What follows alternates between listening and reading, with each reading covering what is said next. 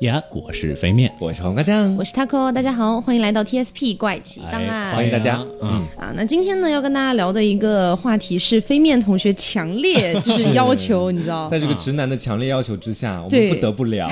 也没有这么严重，就主要是怪我了好不好没有，主要是这个话题好像从半个多月还是一个多月前，对飞面就一直在问我们，哎，我们要不要做这要不要？做一下这个东西啊？对的确我是蛮感兴趣的，而且这个话题，其实，在很早之前的时候，我就已经看到了，它就是在现在非常出名的一个话题，对对对而且是很纠结的一个命题了。对对我可以说差不多十年八年前就看到了吧？是对感觉初中高中的时候就会特别着迷这种问题，就十年八年都没争出个结果，到现在。所以我们一之前一直在思考要不要做这个话题，就是怕大家会会不会觉得说这个题有点太老就这样的感觉。但是我们今天其实做这个话题，先跟大家说一下呢，就是我们每个人都发表的是自己的看法，嗯因为这个题也没有一个正确答案和正解，对只是说我们发表不同的看法，这个题多元的角度从给大家。出现到现在就一直大家学术界都在争论，结果最后也没有一个就是应该的做法。就是你听了这个题，你也知道这题没办法有正确答案。对，好的，那我嗯。们这个也不卖关子了，告诉大家一下这个题到底是什么吧。其实就是非常非常有名的电车难题。嗯。啊，电车难题，我先来给叙述一下啊，嗯。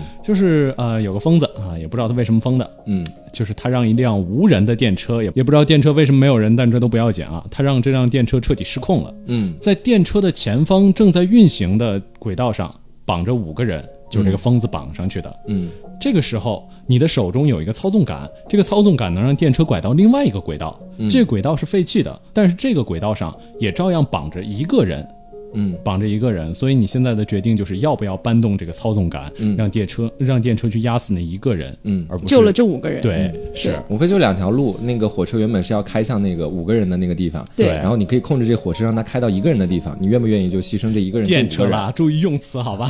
哎，差不多嘛，差不多嘛。不行火车、电车有什么区别？电车电车。啊总之就是呃，这个这个，我觉得这个命题应该大部分人都有看到过。对，对我觉得呃，嗯没看过的应该是真的非常少数啊。没看过今天就听听看了。所以总而言之，就是非用非常简单的话来说，就是电车开向两条轨道，是，一条轨道是绑着五个人，一条轨道是一个人。嗯你手中有一个操纵杆，可以选择开向哪条轨道。是嗯正常来说，它是会直接压死那五个人的。你的操纵杆可以让它是否到，呃决定它是否到那条一个人的轨道上去。嗯啊，嗯，大概就这个意思。是啊所以这个问题呢是最原始的版本，对就最一开始大家可能会很难做出抉择这样子，嗯啊，对。但是后来也有很多相关的讨论，对吧？是我觉得有一些关于价值观、道德观的等等的。对，大家都会给这个问题加上很多变态的东西。对啊反正我我们对于原始的先来讨论一下，好吗？简短的讨论一下。是所以你们两个都是什么样的看法？我的话，嗯，哎，有点羞于提这个不是这个确实是比较难选啊。是，对，因为你你要说是两个两个轨道都绑着人，然后我去抉择他开向哪一个，完全主动权在我手上的话，那我可能会选择开向一个人的那那一边。嗯。但是他因为是首先前提是那五个本身就会开向那五个人，嗯，我要不要牺牲另一个人去救这五个人？嗯。这个就在我这儿有点难了。是因为你开始涉及到就是说你可能会间接杀人这样。对，因为我觉得那一个人是无辜的啊，是。是他本来不用死，那五个人也挺无辜的，是挺无辜的，大家都很你也是无辜的呀。对呀、为什么要我来做这个决定？因为是个疯子制定了。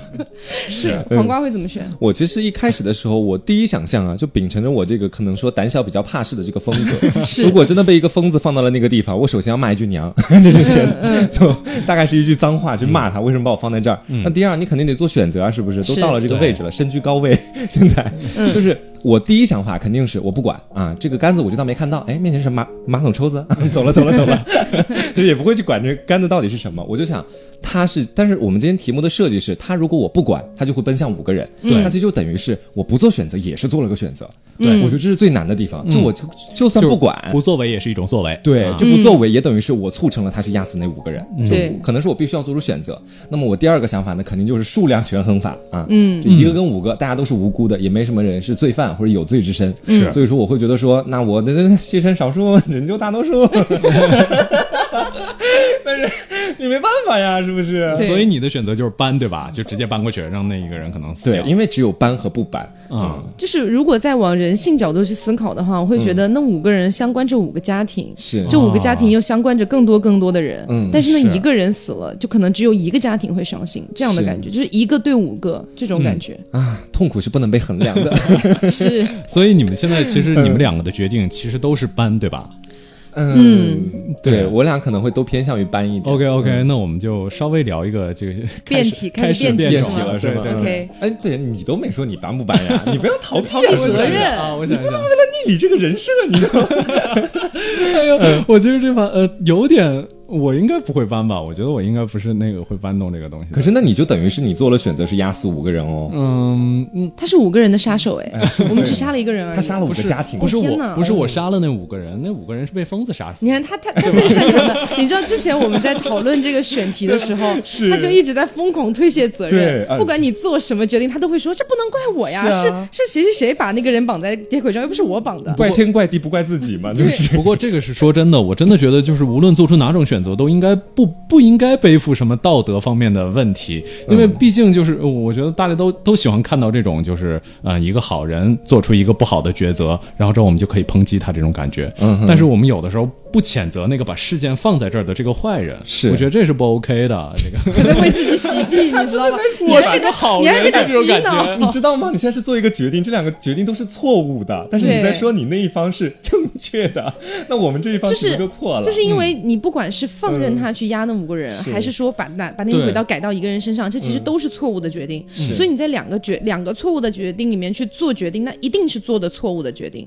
所以不可能有一个办法去把它洗成啊，这个不关我的事情啊不是不是，。我的意思就是，呃，我不，过其实不是要洗他了。我的意思就是，我这个时候我不会选择成为那一个人的杀人犯，我会选择就这件事情，嗯、相较于杀死那一个人，我更倾向于不不理不作为嗯不管不作为对，嗯啊这也是一种方法，其实。我觉得大家都是就是这个问题中，呃，这个这个拉杆儿的人其实应该没有什么道德方面的问题的，嗯。啊，所有道德方面问题都是疯子给的，嗯。啊，这种感觉。所以咱们现在正好，因为你们两个都选择了那个，但是如果你你要是你要这么说的话，那这个问题就没有什么道德观可以讨论了，因为所有人都会所有的问题都是疯子的问题。呃，不不不，问问题肯定是疯子的问题了，但是我觉得就是你怎么做出抉择是你自己的道德观决定的，嗯啊，这个是另外一是方面的。对我们现在聊的毕竟是自己道德观的呈现嘛，嗯所以这个疯子肯定是疯子犯的错了啊，我们道德观只负责我们的道德观，是只负责拉不拉杆，所以两边都是对的，我觉得，嗯就是你们无论拉不拉都是他把。两边都是他把两边都是错，洗 成了两边都是对。你去品牌公关吧。你是什么东哎西？呀，好难啊！嗯，所以你们两个正好这个问题，下一个问题就跟我无关了，因为我选择直接压过去，所以下一个问题这个跟我正好没什么关系刚好，把自己又洗干净。就洗干净，所以直接问你们两个。你不觉得这样会让我们心情很不好吗？我很想要罢录这个节目。不要这样了，不要这样，就是这样的啊。这个问题其实，在那个哈佛的这个有关于讨论电车难题的公开课上，他第一节课就聊了这件事情。嗯嗯就是在第一个问题的基础上，嗯呃，如果前面还是电车五个人，但是这个时候没有变轨了，嗯，你旁边有一个胖子，嗯你可以选择直接把他推下去，阻止这个电车，嗯啊，或者说电车就直接压死五个人，你会怎么选？你们两个？就是这样子，是一条轨道上面，就是嗯刚开头是一个你电车，跟胖子在桥上啊对，你在他身后，对咚一下就我通过胖子来阻止那个电车往前进，去压死后面的五个人。对胖子是有多胖啊？可以阻止一辆电车。两轨道，那么长吗？反正就是很胖了。嗯嗯，其实我刚开始碰到这个问题的时候，我们昨天也探讨过嘛。我当时我的看法其实就是说，我非常邪恶啊，非常邪恶，希望大家不要影响到对小黄瓜的喜欢。就是我是这个样子的，我觉得说，如果真的我在那个环境当中，我必须要做出一个选择，嗯我其实有的时候我不会推胖子啊，这就是开始跟第一个问题有点变种了。嗯就是我会觉得说，我直接推胖子，是我直接杀了他。但是呢，我去让那五个人的生命没有，是这辆火车、这辆电车可可能 还是那个疯疯子，对吧？对，去给他造成的。所以说我不是直接杀人，我可能是间接杀人。那这样的话，我的责任会小一点。从我自我的衡量来讲，我们今天探讨的其实都是更多关于人性和道德方面的问题了。是就很多人他会站在道德制高点，比如说飞面，会站站在道德制高点，哎不要这样然后跟大家讲说啊，这件事情应该是谁谁谁的问题。但实际上，我的感觉是每一个人做出的决定都有伪善的成分。是对，很多人在听到这个问题，如果不去深抛自己内心的话，给出的反应一定是，哎，说这个这个我肯定选择救更多的人啊，是对不对？啊，这个问题又不是我的问题，等等的，就是去把去把包袱整个往外推，但实际上做出决定的还是你自己。是对，所以我觉得这个问题还是得往下走，还是得往下走，去往人性上面去探讨。是，就好像比如说是我现在在刚刚做那个选择，其实一开始我也是完全可以说，那我肯定选择推那个胖子呀，啊，这样可以救五个人呢。按照正常的一个比较好的逻辑是这样子的。但是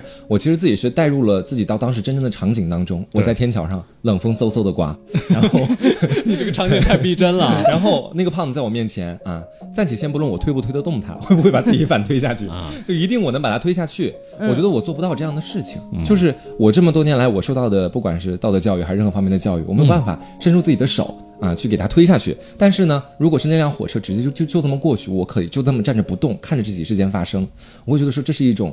不让我主动去杀掉一个人可能带着这种，悲天悯人的眼神，哎呀，你们五个怎么就死了？就这种感觉。对，但是也不会想着直接杀一个人去救他们这种。对我说我会这么想了，嗯，就如果是我的话，底下那五个人跟我没有任何关系，就是我完全不认识他们。这个胖子也跟我完全没有关系的话，我完全不会参与到这件事情当中。啊，我我不会推他，我也不会看他们死或者怎么样，我可能就会离开，或者假装这件事情没有在我身边发生。是，因为这件，因为我觉得这样的决定对我来说是影响最小的。嗯，我我不会有任何人来谴责我，我也不会受到任何良心上的不安，是我不会有任何的变化，我就只是一个过路的人而已。嗯，这样子的一种感觉。那第一个，你如果搬那个杆子，你良心会有不安吗？但是第一个那个属于什么呢？怎么都是间接杀人，怎么都是是杀人的，啊，怎么都是杀人。嗯，你也是所以。你第一个，无论如何都已经投入到那种状况里。他不用我上手亲自动手，对，因为那个胖子本身是跟你一样的，是一个过路人，他只是只不过是长得胖一点。是，但是他有你们两个也在桥有错吗，但是你们两个也都在桥上啊，都在这个能阻止列车的这个范围里啊。嗯，我觉得阻止就是，你如果是一个这个拉杆，如果是一个拉杆，然后可以拉到更少的人，然后那个人本身也是被绑在铁轨上的，这种情况跟这个在胖子是在桥上的情况是完全不一样的。胖子是个人啊，他是一个自由人，是，他是一个自由的人，他他他只不过是刚好路过那个地方，嗯，然后你就因为这个路过，你为了去救那五个人，然后把他推下去了，我觉得这是。相当相当不合理的一件事情。所以我跟他哥最后的结果就是被胖子推下去，我们俩我们俩叠在一起，阻止了电车的运行。可以可以可以。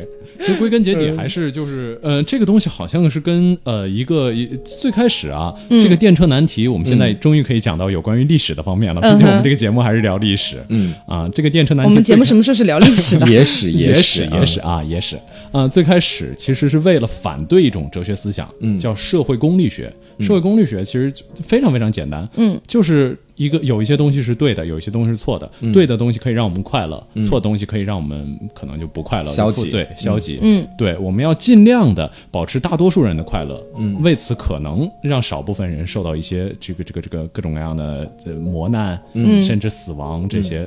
所以这个问题如果真的放到嗯、如果放到社会功利学的范畴里啊，他就会直接让这这这一个人死，就是我们大多数人在第一次会做出的抉择。啊，所以他的他的意思就是说，这个社会功利学就是为了保证大多数人的快乐，对的利益，所以所以即使牺牲少部分分人也没关系。对对，所以这个其实是构成我们一个怎么说呢？我们一个道德的一个一个基点，差不多是构成我们这个。但是还有一个哲学家叫康德，嗯啊，可能大多数人也都听过。康德提出了一个什么东西，叫呃，他宁可他他他所做出的所有决定，一定是要能作为范式的。这个话讲起来稍微有一点点难理解，就是嗯，这个要做绝对正确的事情，楷模的事情，就是这个意思，就是如果你这个行为不能作为楷模，你就不应该做这个行为，这个行为就不合乎道德的，嗯不能成为规范的意思。对，不能成为规范的意思。所以他的意思就是，呃，规范应该是，就是宁可是不救人，不救人可能相较于杀人更像一个规范。嗯。就是如果他把这个杆子搬了，他就相当于救了那五个人，而杀了一个人。嗯。而康德的抉择就是，我宁可这个时候不救人，我也不能杀人。嗯。啊、这个意思就是不救人，相较于这个这个杀人更接近于他的道德规范，是。就是他可能在一个稍微中庸一点的范围内，这是他。黄瓜，你能绕过来吗？我其实我是这么觉得的，我觉得康德的那个说法，我从我个人角度来说哈，我觉得会有一点问题。嗯，就一开始的时候，我们自己也讨论了，你不作为也是一种作为。嗯，那么这种作为最后就是那五个人死，其实你已经做出选择了，只不过你可能是在自欺欺人而已。你在自己欺骗自己说，我只是没有看到这件事情，我对他不作为，但其实那辆火车还直接帮助你去压死了那五个人。嗯，这其实也是选择的一个部分。康德对这件事的就是理解，就是不作为更能接近一个范式，一个楷模，就是我我相较于这种可能会去杀死一个人的决定，我宁可在这种时候用不作为作为整个社会的这种道德规范。那如果是每一个情况都是这种不作为的思想在起主要作用的话，我觉得这个社会会变得有点恐怖。嗯，但如果每一种思想其实都是作为这种思想，其实可能也会衍生出非常非常多不好的东西，比如说种族极端主义。嗯嗯，我我觉得为了我们这个种族的存亡，我可以牺牲其他的任何的东西，就。而且在人类内部嘛，很容易发生这种就是由于偏见杀其他的人的想法，比如说什么呃奥斯维辛这种东西。嗯，对，这其实都是就是第一种社会功利学这种东西稍微有点走偏会产生的情况。嗯嗯，其实我是觉得他刚刚说到楷模的那个点啊，嗯，在碰到这个问题的时候，两种作为都不楷模，然后到最后呢，你不作为，其实我觉得也不是一个楷模的行为。其实，嗯，我觉得这种问题就是你不管你怎么做，都是你做与不做都不行。对。也可以说做与不做都行了，我的想法就是这样，因为都不行嘛。翻了一个巨大的白眼，因为都不行嘛，哎所以可能都行学逆否命题是吧？什么正逆否命题都可以。啊啊！然后之后咱们先聊变种呢，那咱们还是接下来直接聊一下这个东西的法律问题。啊，我们先聊聊变种吧。我刚才已经听的脑袋有一点，你就你知道是有点点绕，其对实。嗯啊，对，其实这个东西是有点绕的啊，所以我们听众搞不好已经关掉节目了。那不听了，不听了，不听了。什么东西啊？我们这期其实也会稍微有一点思辨性质的，所以呃，如果大家就是呃对这个东西比较感兴趣的话，虽然也有可能不感兴趣了，感兴趣的话可以跟我们一块儿聊一聊，说不定嗯、呃在在我们的辩论区还能吵起来，在我们的评论区也可以吵起来这个样子。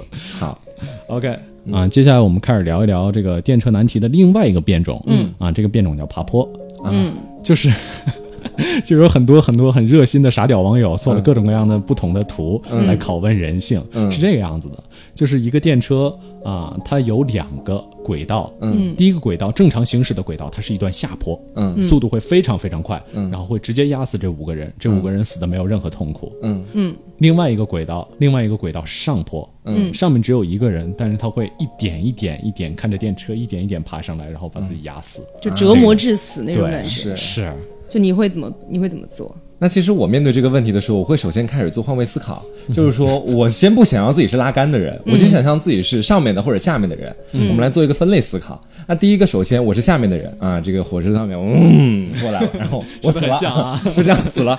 其实我觉得挺痛快的，在这种方面。但如果我是上面的那个人，其实我更不愿意一点。嗯，就为什么这么讲？因为还是为什本身么说的会有点黄色？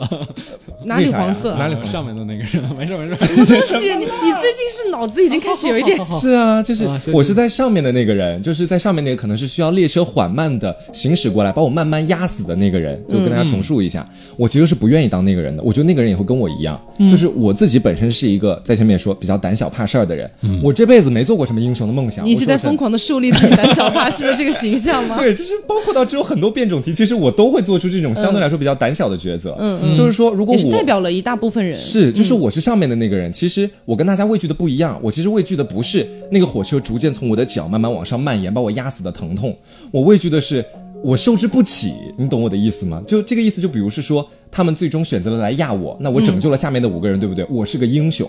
他们可能会以那种或崇敬，或是可怜，或或者觉得怜惜，或者觉得说，哎呀，好可惜，这种眼神在看着我。我一是受不了那个眼神，第二个是我委屈。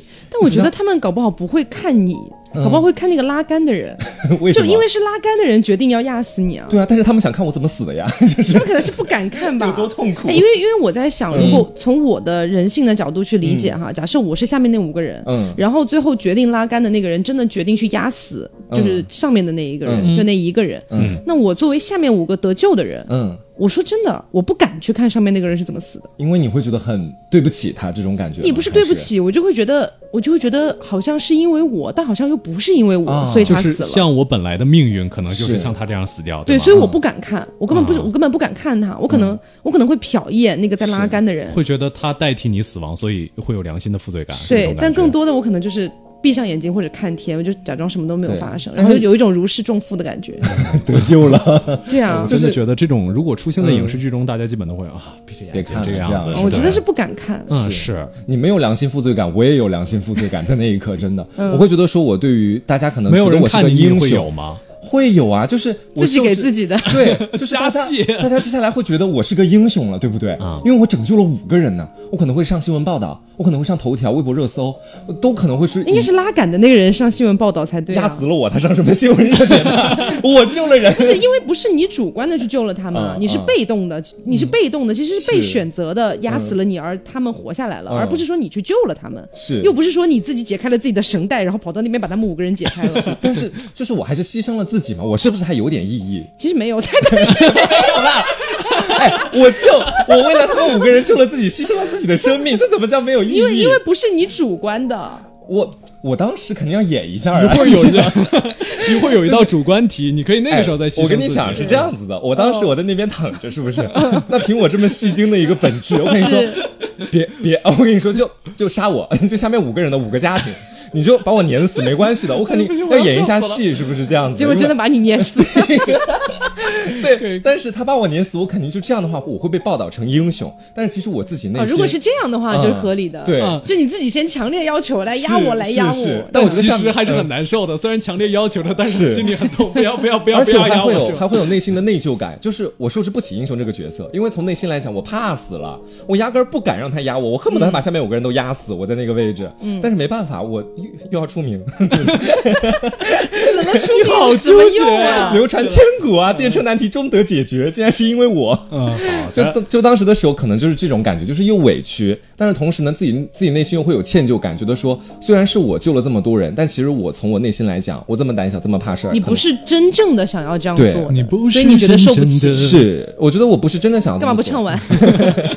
我觉得这样做，OK。对我我我我自己内心来讲，我甚至是不想，我也我我也不愿意，但可能只是为了，嗯，就是前面所所说的那样的。然后真的开始压我的时候，我更不能说什么，这样就功亏一篑了。就当时不能说，哎，不要压我，不要压我，这不行啊。那把我慢慢压死了之后，那我可能也就也就没了。但是我这这真的很黄瓜有点像那种，就是那种伪君子伪了一辈子，对对对对对对对是吧？然后到最后就是直接死亡，但是自己心里又觉得对不起英雄这个名号，但是不觉得别人称呼你为君子是一种褒奖，这种感觉是我会有在内心里会自己这么认定。因为如果是我放在那个情况下，假设我是上面的那一个人，嗯，我绝对不会，我不管我不管我这生平有多么的虚伪，我在我快要死的那一刻，我绝对不会对他们说来压我，嗯。嗯，我绝对会，因为我觉得人真诚地面因为因为人是有求生欲的，嗯，人是有求生欲这个东西的，我觉得很少会有那种真的在死亡之前的那一刻，然后说那你来杀我吧，我不要不要伤害其他的那些人，跟你毫无相关的人，嗯，对，然后你那个求生欲可能会驱使你怎么样呢？可能会驱使你跟那个要拉杆的人说很多话，比如说你知道吗？我还有妈妈，我还有爸爸，我还有什么什么，我还我家里还有一个小女儿，话好多就压你了。没有，就是下面的五个人也在说我们有五份，对对，就是我会觉得人人在快要死的时候，应该都会这样讲是。会有求生欲的。那如果你们是拉杆的那个人呢？我觉得黄瓜应该是由于他跟上面的这个人已经有共情共同感太强了我知道 所以他不拉这个。是他搞呢我不会拉，？OK，我不会拉，就是还是让五个人就直接痛快的死亡这种。嗯对，因为我我在在这道题里面，嗯我的感觉就更多的不是数量的问题了，而是人道不人道。精神的折磨。对，我觉得，我觉得你真的一辆车缓慢的开上去，它的设定就是被折磨到死嘛。啊，对，是，对，我觉得这种事情对于那个人来说太不公平了。是对他虽然说好像开死了那个人，然后剩下的五个人都可以活下去，嗯但是你会觉得有点太不公平了，对他。如果他也是快速的死亡，没有什么痛苦，那我可能会牺牲掉那一个人救这五个人。嗯但是这样的情况，我觉得。对吧？我觉得是个人应该都不想要经历上面那个人的那种痛苦。是。对，所以你们都比较就是觉得折磨这件事情可能更严重一点对。我，我真的这么觉得。如果我我是那个人，我其实也会让他直接碾死下面五个，是这样子。就是其实刚刚我又想了一下，就就算我最后不求救，不说就就说来、来压我这个，其实我心里还是会有愧疚感，因为在那一刻我躺在那个地方的时候，真的到最后我什么话都没说，要来压我了，那我自己心里肯定会告诉自己说，嗯，下面五个人得救了，但这不是我想要的结果，那没办法。我可能会这么想啊，你真是个善变的男人，黄瓜。但是我整体大方向不变嘛，还是觉得说快一点会好一些，不然的话太难受快一点了。。然后，嗯，所以说你们既然比较害怕折磨，那我会问你们另外一个问题。嗯啊，是这个样子的，你怎么今天就跟上帝一样，有点吓人呢？对啊，他自己根本从来没有表达过没有没有我的表达就很简单，我直接因为我第一第一轮也选的是不搬这个拉杆，那你所以他这个从头到尾你都不管。对我从头到尾尾都不管，推卸责任。OK，OK，所以呃呃，另外一个抉择抉择就是这样的，就是比如说呃，有一个恐怖分子吧，嗯在城里放了一个炸弹，嗯，然后之后你这个炸弹呃，他不会告诉你在哪儿，除非你严刑拷打他，你会这样做吗？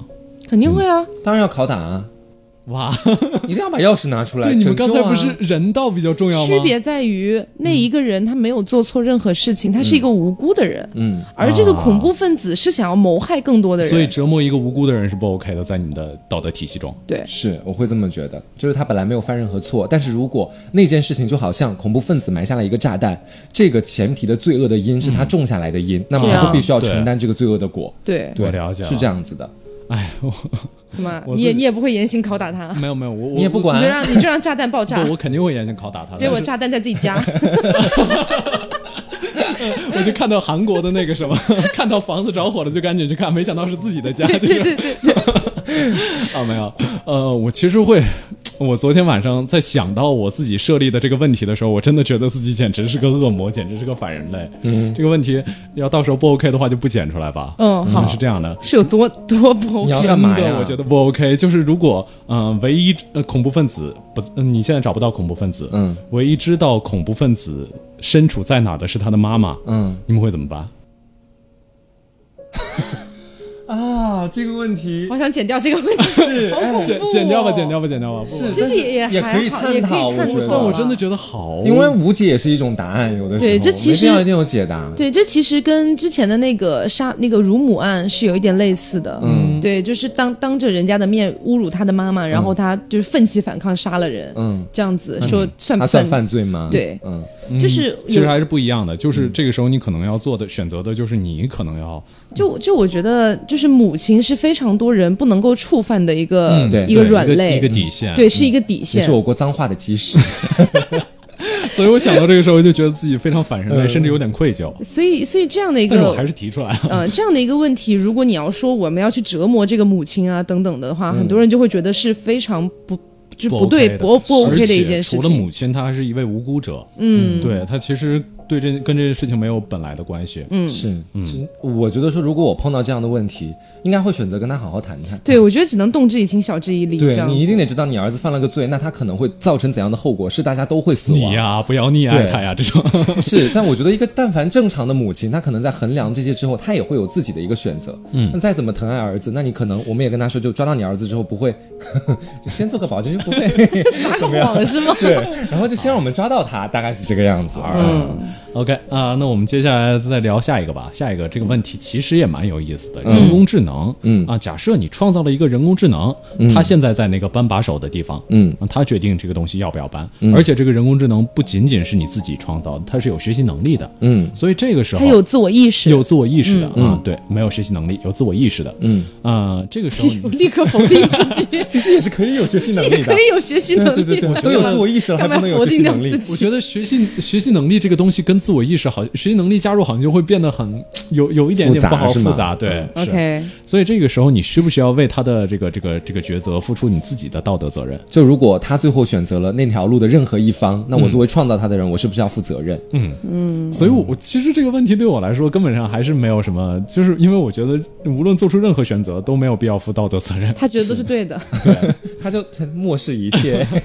所以我觉得，所以这个问题在我看来是这个人是不用负道德责任的。是我其实也觉得不用负道德责任。他扣你觉得呢？因为在我看来，如果是我创造的机器人，它虽然有自我意识，它也会不拉动那个拉杆，因为它是我创造的，习了你是吗？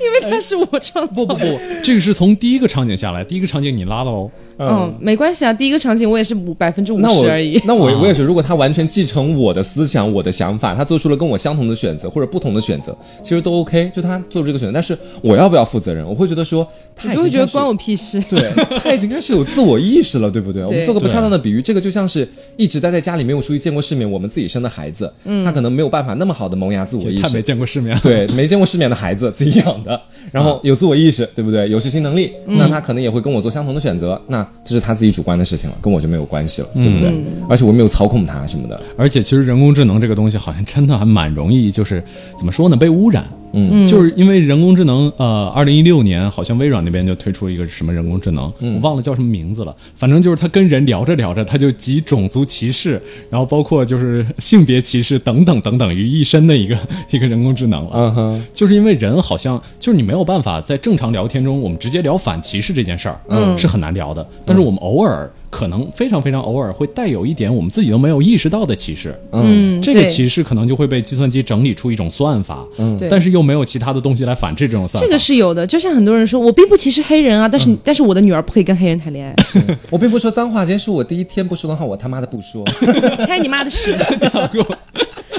可以可以可以，就是就是，我觉得其实大部分人潜意识里面还是有带有一一一点点这种种族歧视的东西，嗯嗯，所以呃，说说回来，说到人工智能哦，就是我觉得在未来的科技发展道路上，人工智能绝对会有一天是非常非常厉害的一个技术。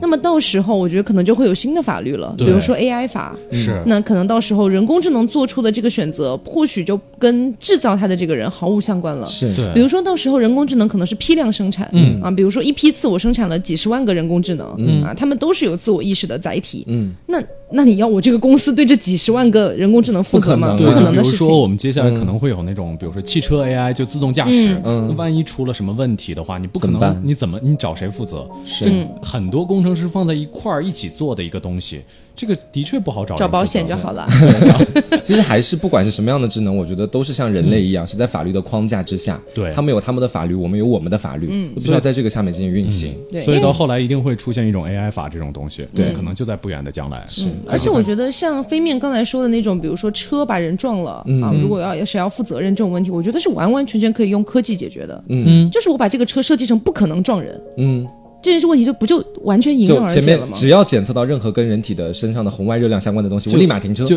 总会有意外的。我觉得这种事情。我觉得要相信意外。的概率应该会很小，可能会甚至就是零点零零零几，但是它肯定会有的。对就是你做一个实验也会有一些质量上的损失，会有意外发生，但是我觉得相信科技的同时相信法律，因为到时候如果真的有，你好正能量哦！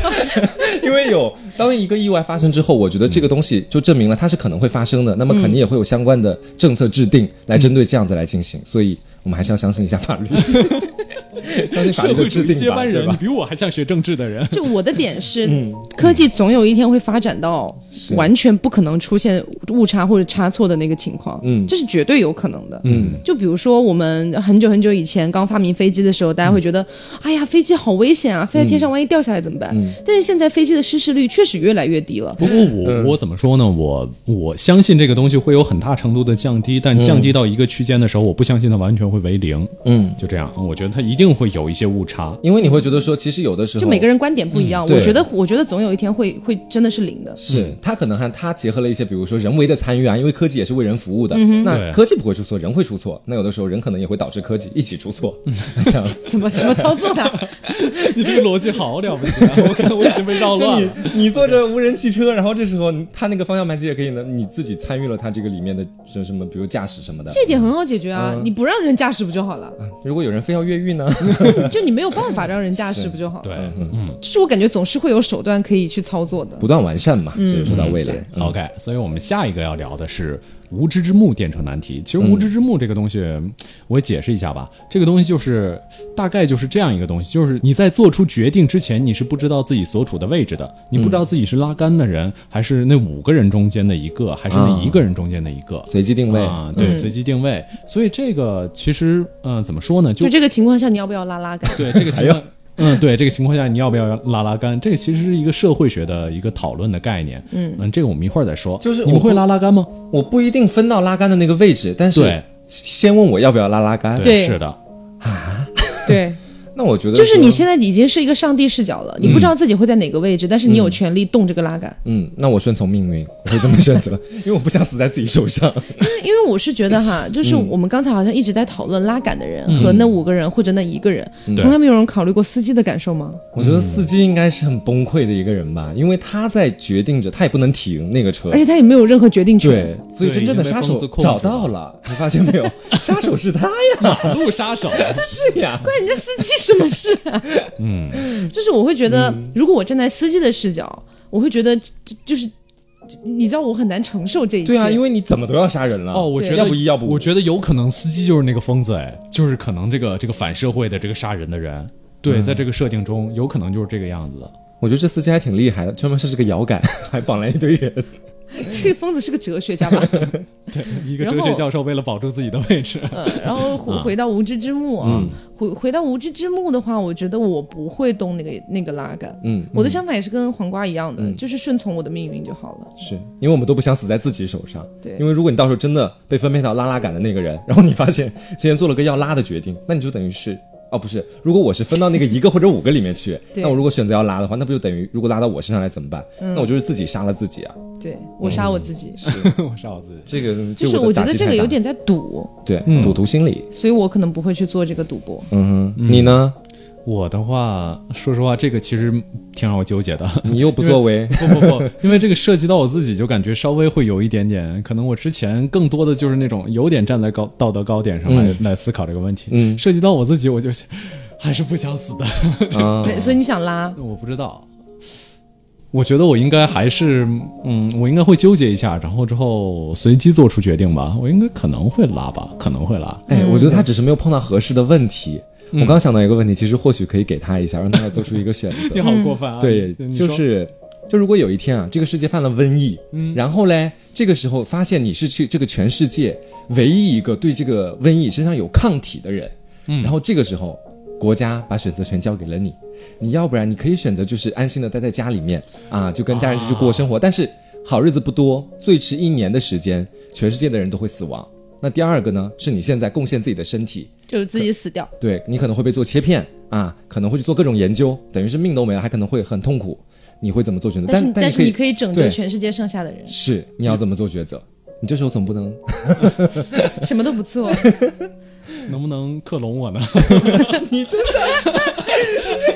设设定不可以，设定不可以嗯嗯，你要随机啦。哎呀，我觉得有有可能是这个样子的，因为呃，我觉得只有在这时候，飞面才会有我们两个玩电车难题的体验感。对你知道真的很困难。嗯我会，我觉得还是有可能是随机吧，嗯就是因为是这个样子的。因为我觉得，就是我忘了哪个哲学家说过来着，就是人的一生就像一个钟摆一样，嗯啊，好像叔本华，一个一边是痛苦，一边是无聊。嗯我觉得我可能摆到无聊这边的时候，我会选择可能牺牲自己，嗯因为毕竟你就是什么都拥有，就叫无聊嘛。嗯，然后之后这个时候你就会觉得你都拥有不应该是有趣吗？我想干什么干什么，不应该纸醉金迷、声色犬吗。灯红酒绿。当你什么都能沉迷的时候，其实归根结底，你会对拥有的这些东西没那么在意。我觉得可能是这个道理。哎，不要骗我，我没有，我不相信你。好，所以所以到呃，我可能在无聊这边的时候，可能因为毕竟自我牺牲是一种人类最崇高的价值，是。真的是，就是所以可能你为追求这种最崇高的这种可能既既是价值，也是幸福，也是痛苦、这种东西，我可能会选择就是自己直接就是呃这个叫叫叫自我牺牲，嗯。来来让他做药。然后，如果我在痛苦那个阶段的时候，我会想着把眼前的痛苦解决掉。嗯。嗯，这个阶段我也有可能选择做药，因为是，嗯，毕竟我的痛苦也肯定是这个社会给予我的，嗯。所以大概率还是会选择对，大概率会选择去死。啊、小概率就是，如果我有什么自己没想明白的问题或者什么什么事情，我自己就能独立完成的，嗯这种，嗯我就觉得，比如说我的我的世界没有拼好哪个东西，我觉得一定要一定要拼一个什么教堂我再死，这样。那其实改变你的决定很简单啊，就只要你在决定了你要去做那项研究的时候，家人问问你有女朋友了吗？结婚了吗？你回过性的快感了吗？真过分啊！因为对于我来说的话，我觉得我百分之百会去死，嗯百分之百，嗯百分之百。但是有个条件，就是我我我不能说你告诉了我，你立刻就要求我去死，嗯，我需要做好我人生当中最后的告别，嗯就起码要给我一个月左右的时间很仪。式感这种。对，就是我我要跟我的家人告别，我要跟我的身边的好朋友告别，我要跟刘总告别，你要跟我告别，然后就是跟跟所有我生命当中我觉得重要的人去告别再。把十字性怪奇的最后一期录掉。这么敬业的吗？大家好，姐还是得你剪。下个月，我靠，姐还得我剪。大家好，下个月我就要去，你知道治疗大家的瘟疫，所以今天是我做的最后一期节目，是这样吗？大家一定要多听几次。干，因为 多听几次这种。就是对于我来说，虽然我们经常有的时候会在讲说人类就很像地球的瘟疫啊，什么什么的，说人类破坏地球，不啦不啦。但是我觉得站在一个物种的角度，就是我们是人类这个物种，那我作为这个物种当中的一部分，我是自然会希望我们的物种能够延续下去的。是对。那你更别说，如果我不去死的话，是整个地球、整个全球的人一起死亡。嗯，一起死亡里面包括了所有我在意的重要的人。嗯嗯，所以我觉得这一点对我来说也非常重要。嗯，对吧？然后我觉得，如果我一个人死了，好，那么地球可以继续运转下去，一切都会好起来。嗯，那我的家人也可以过得更好，我的朋友可以过得更好。嗯，同时我的我的后代，我的我的所有的朋亲戚朋友、子子孙孙，全部都会铭记我的这一壮举。嗯，然后所有的地球上的人都会歌颂我，因为我他们才活了下来。嗯，你 为为何不呢？就就很崇高啊！所以我觉得没什么不好的。是我我其实不会选择去死，因为你胆小怕事。第一是胆小怕事，我是百分之百不会决定去死。哦，我们这么对立。是，但但我觉得两种方法，两两两种看法很正常嘛。嗯，嗯嗯，就是我其实是觉得说，首先我拿到了这个抗体，这证明着我或许有着从头到尾决定我生死的权利了。反而是，就好像是说。大家如果我不出场，那所有人可能都会因为瘟疫而死。嗯，大家都没有办法主宰自己是活着还是死着。嗯，那我就就其实我考虑的问题就是说，如果到最后我不出去，那全世界都死了，我的家人朋友、最亲密的人都不在，留我一个人活着很孤单，对吧？嗯，那我也会去死的。嗯，我也会在那时候自杀。你会在那个时候再死？对，我会去自杀，因为我在这场这么大的瘟疫面前，我决定了自己的生死，我不想要去牺牲自己去成全整个全人类的什么东西。你又怕他们用那样的眼神看着你，是吧？我命由我不由天，是吧？因为我会觉得说，这个这个问题其实对我来说，我细想了一下，其实蛮奇怪的。就好像是说，如果咱们这个瘟疫只是发生在亚洲地区，那我可能就真的我就上去了，我就拯救亚洲地区人民，然后全世界大家还能够像那样活着。但如果是大家一起生，全世界一起死，所所所有的人类都会去死，那我就说所有人都是公平的，生是生，死是死。那尘归尘，土归土，最后我们可以就这么灭绝了。然后我到最后我也会选择自杀。就大家一起这样。哇，我跟你完全相反，是完全相反。他扣有一点这种大人类主义。就如如果如果像他刚才说的，这个瘟疫不是全球性爆发，只是在某一个州，他可能也不会蔓延出去，就在那个州。如果你不救那个州，我们随便说哪个州啊，不一定是亚洲，就随便哪个州。嗯。然后问那呃那个那个抗体在我身上，嗯。那么如果我去死了，可以拯救这个州的人，嗯。我不管这个州的人跟我有没有关系，我不会去，嗯。我因为我觉得人类不会全死，是。而且甚至有的时候，我说实话是有点反人类，但是，就是可能大家有的时候在看那个复联的时候，也会在想灭霸做的是不是对的？嗯，就是我们确实人类是饱和的，嗯，所以在这种时候，就是非常在那样一个非常时刻，我可能就不会去做这样的事情，因为我觉得人类的种族还完全能繁衍下去。身边的亲戚和家人到时候也会死亡呢，没关系。所以他可能也会选择是死在最后，或者我把他我把我的血注入到他们的血里面。更在意的是，就是人类这个种族作为一个种族的延续。我在意的无非就两个东西，就是我的我身边最重要的人和人类这个种族。是我很高尚的使命这种感觉。不不，也不能这么说吧。这也是他的 看法。这么说感觉把我捧杀了。是有点。我会觉得说，其实有的时候，我相比于相信什么东西，我更相信的是自然的规律，还有自然往下走。发生了这样的瘟疫，可能也只是，可能真的就像是地球吃了一个抗体的药，可能是它需要去把人类都消灭了，清除人类了。我相信这个自然规律，同时我也相信着，如果在之后地球没有爆炸，没有恒星撞地球，那么在之后地球还可能会有新的生命体出现，他们可能是比我们还要智慧的，因为我觉得进化是不断往前，可能存在一定的滞后现象，但总体而言一定是不断向前推进的。进化是一个螺旋上升的趋势，是吗？是，所以说，当。就就是在我们灭绝之后，在最后可能在接下来继续下一代，就是他们新的可能都不称之为人类的那个群体当中，他们的体内可能是章鱼人啊，有可能，好恶心啊，有可能。都可能存在着我们这一代人类身上的基因。我不想章鱼人存在着我的基因，就就可能他们也有我们的基因。那但是他们可能对于我们这方面的原因，比如说我们是因为人口爆炸引发的这次瘟疫，还是因为什么其他的瘟疫，他们会产生这个基因组在他们的基因里面，他们可能就会提早就会有本能性的防御和反和反应，就好像动物一样，动物在不断的进化。他们的基因也在不断的告诉他们什么是对的，什么是错的，一直进化出更优劣的物种出来。但是我觉得进化这个路程太遥远了。是，就是进化绝对不是说我今天发现了我得了这个病，明天我就进化出抗体，它是需要一个非常长期的时间的，几千年、几万年去进化。我觉得有可能黄瓜这种所说的，就就下一个物种已经跟人类没有任何关系了，这个完全就是章鱼自己。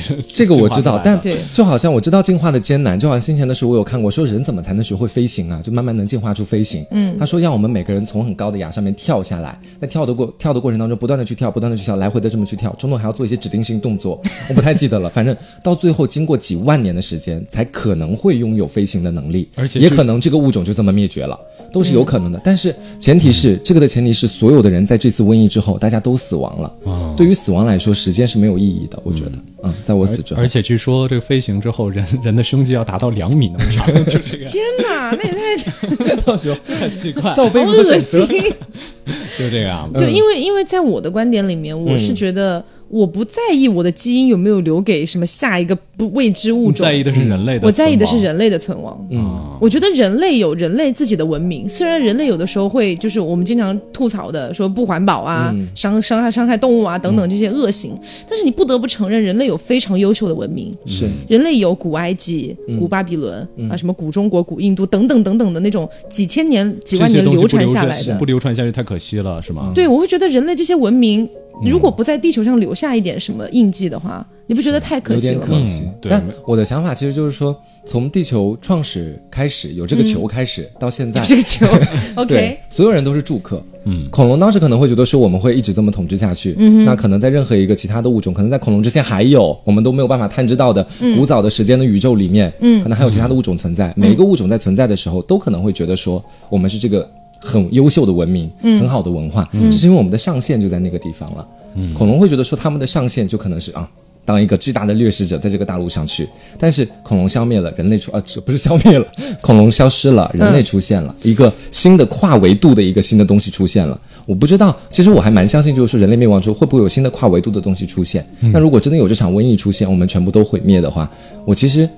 没有那么的觉得说我一定要去拯救，而且是牺牲我自己的前提。那如果给我面前一个按钮啊，这个这个按钮按下按下啊，我就可以进化啊，肯定按啊，这文明肯定得留啊。就我刚才在想说，这个这个点就在于这个题是把这个选择放在你自己身上了。是是。就是如果说真的到这个时候，不一定其实是你自己选择的。呃，我的意思是这样的，嗯。我举个例子啊，比如说恐龙灭绝，我们现在好像是有一些主流观点是认为是火山爆发或者小行星撞宇呃撞地球这样的一些说法，嗯，但在在这个情况下，恐龙他们是没有其中一个人可以做出这样的选择的，是。其中一个恐龙不可能说我只身抵挡，不可能嘛，对不对？嗯。所以他们肯定是就是大家一起去灭绝了这个样子。嗯但是我们刚才的题目是你可以改变这一切，对对不对？如果是我们把这个责任强加给你了，也倒也不是，我不是这个意思啊，先听我讲完，先不要猜测。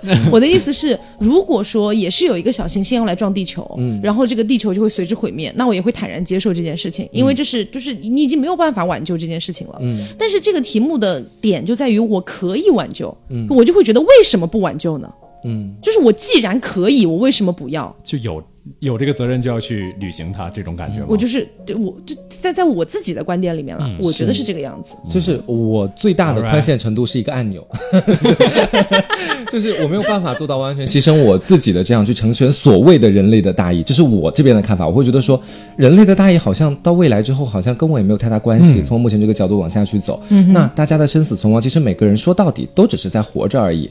而且我又会觉得，像像前面一样，我们都是一个主客，那真的有这样的事情发生，我不想去阻挡这一股洪流，我愿意就这样子跟着大家一起存亡，就这样，这是我的一个想法。对顺从作为人类这个种族的命运，是？是因为它不是一个按钮可以解决的问题，它牵涉到我自身了。而且我觉得就是这个我我的想法了，就是孔哥说：“我再也装不下去没文化的人设。因为我因为我觉得，如嗯果、如果你，我觉得你就是我们这个题，真的也是像之前那个就电车一样是你不论做哪个都是你自己的选择，是没有没有对错。对但是我会觉得黄瓜如果做这个决定的话，搞不好会被当时就如果事情真的发嗯生，可能会被全世界的人攻击，是。甚至可能会被暗杀。对，但是但先先讲，我我我我觉得说，如果在这个题里面直接考虑到后果的问题的话，其实有的时候是大部分人都不敢去做我这样的一个决定的，是这样子。他会觉得全世界因为这是世界的众望给你。那嗯我如果真的到那个地步，到时候全世界真的要怎么我的话，我有办法吗？我没办法。嗯，只不过我们今天愿意对我们今天做这个题是问个人的主观意愿嘛，嗯然后也是在全世界给了你这个选择的权利给你的时候，那我肯定要做出我想要的选择。嗯对 OK，啊，所以就是刚才也进行了一番讨论，然后其实哎，刚才还没有问飞面如果要选的话呢？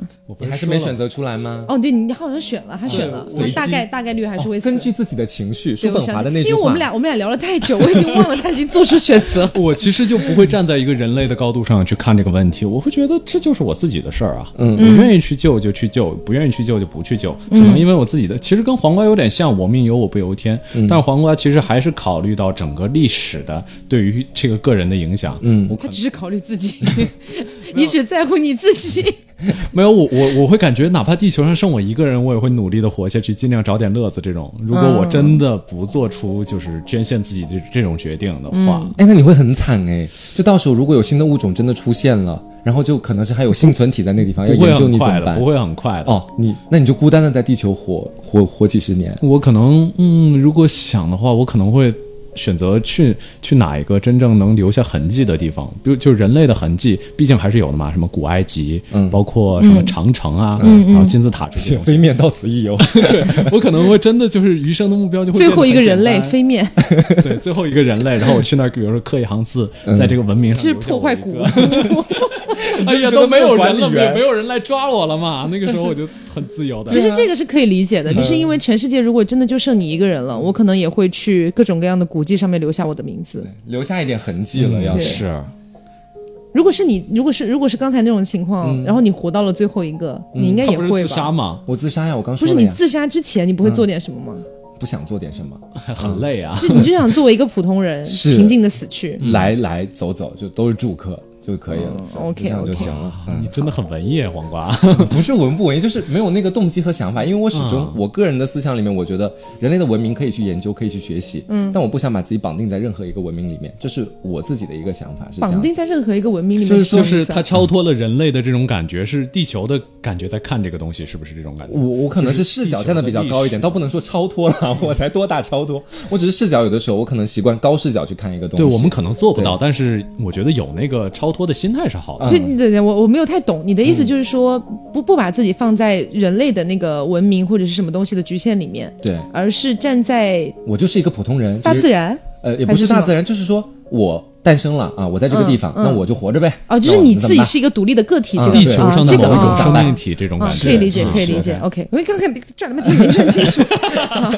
然后今天也给大家聊了很多这个电车难题的辩题，包括我们自己也创造了一些。聊到不是电车难题，对，但是其实有点类似了，对，有一点点，还是要针对你出问题啊，要不然还是电车。对不起，对不起，对不起啊。对，然后我们最后来说一点，就是网友们创造的一些比较傻屌的、搞笑的吧。我先分享一个吧，那时候。我真的觉得很好笑，他就说说当时有一辆电车开过来，他本来要的去的那个轨道上绑着五个人，然后这个时候呢，那个拉杆距离你只有五公分，而你躺在一个超级舒服的沙发上，根本不想动，舒服到腰瘦的沙发上，舒服到腰瘦。当时跟他们讲腰瘦，我不知道怎么讲，哇，舒服到靠背，对啊，没有体会到腰瘦的感觉，真的好舒服，不想动呢。可以可以可以，嗯哼，嗯，然后之后我记得好像还有一个就是啊，其实没有任何人在这个电梯上，你是一个哲学教授，你到底要不要把人绑在上面？然后创造一个哲学题目，就就再强调一下，这些都是一些傻傻屌题，都是没有没有必要真实的去讨论它的。包括我们今天其实面对的，其实也都是畅想题啦，包括电车呀，还有后面的题，全是畅想题。对。对，嗯。然后包括还有一个什么，如果你搬动这个拉杆，没有人会死亡，但是这个这个电车就不能做出一个三百六十度超屌的大回旋。就这种感觉，嗯，OK，所以今天就是跟大家分享一下关于这个电车难题，因为我觉得既它既然是一个存在了这么久的难题，那么它证明它也是很难以去判断一个对与否的错与否的一个。对这个难题，无论怎么讨论，到最后基本都到一个东西叫道德虚无主义，嗯，就是说我们的道德好像更多的来源于我们的直觉，但是我们的直觉呢，有的时候会做出一些就。会做出一些因为顺序而颠倒的事情，就是比如说你早上没吃饭，你可能这时候直觉做出来的就是一个决定；早上吃了饭，可能又是另外一个决定。嗯在呃，虽然不能说这个东西就是完全是早上吃没吃饭这么简单，嗯，但是这个的确是我们的直觉有时候是不靠谱的，所以道德这个东西对于人类来说，有的时候是没有办法细究到底是什么那条规定的这种感觉。所以我觉得，总之大家听完这期节目呢，我觉得各位就是呃，我但是虽然说道德这个东西它没有一个真正的那一个所谓的对与错，对，但是我觉得一个社会的基准线还是应该有的，基准线有，但是没有办法。把它弄得那么那么细。对对，所以我们的点就是在于，比如说我们的法律，我们的这一切都是为了规范要遵守。规范我们的这些内容去存在的。对。所以既然法律，比如说有的时候法律规定了这件事情是不可以做的，那么不管出出于你个人的道德上你觉得是与否，但是既然法律这样规定了，这是我们社会公认的一条基准线，那么你都得去做到。尤其是我们听众还有一些可能年纪比较小，因为我上次看到有一个初三的听众留言，所以说因为喜欢你吗？怎么可能？嗯，反正就是大家一定要听法律的话，尽量不要尽量做对社会有益的事情。是，对我们今天讨论的就是一个完全以自己主观的角度去出发啊，今天讨论的其实都没有太考虑说所谓的什么社会影响啊等等的，对对，因为今这些题根本就是哲学题，根本就是一个思考的题，对，那么。所以今天在节目的最后，还是要回归到这样的一个，因为我们毕竟生活在这个社会，嗯，还是要回归到社会的问题上面去。就比如说刚才黄瓜也讲了，虽然他心里面觉得可能不愿意去做出那样的一个决定，嗯，但是我们假设说为了社会更好，或者说为了的这个什么国国家啊等等的地球啊等等的，所以可能你你没有办法，你哪怕心里不愿意，你可能还是会没有办法的做出那个决定。嗯，我在那个就是缓慢行驶的那个电车上，嗯我不愿意啊，有办法吗？但是也没办法，还得被那个。嗯、对对对，所以这就是一个可能道德，虽然他没有办法去细究，但是它是有一个基准线的。对对，所以我觉得大家不管是年纪大与小啦，我觉得自己的一个呃道德观，包括价值观的一个树立还是蛮重要的。对，嗯当然啦，像这种我们今天的脑洞题，大家有什么自己的想法，我觉得都是正常的。随意畅想。对，随意畅想，畅想是 OK 的。大家可以欢迎这个在评论里面啊，告诉我们你们对于某一些题目又是怎么想的呢？嗯，然后不要忘了素质三连，点赞、评论、加转发，啊这种。对。我俩在跟人了和声。打广告？就是你知道，就就没有办法，就是对于一个就是做节目啊，包括原创内容的人来说，我觉得其实你转就是转发去分享给更多的人，其实真的是对我们来说一个非常大的鼓励。这样子一个，而且很大的需要帮助，这个这个样子。嗯嗯啊好，那今天的节目就是这样啦。我是飞面，我是黄瓜酱，我是 Taco，我们下期节目再见哟，拜拜拜拜。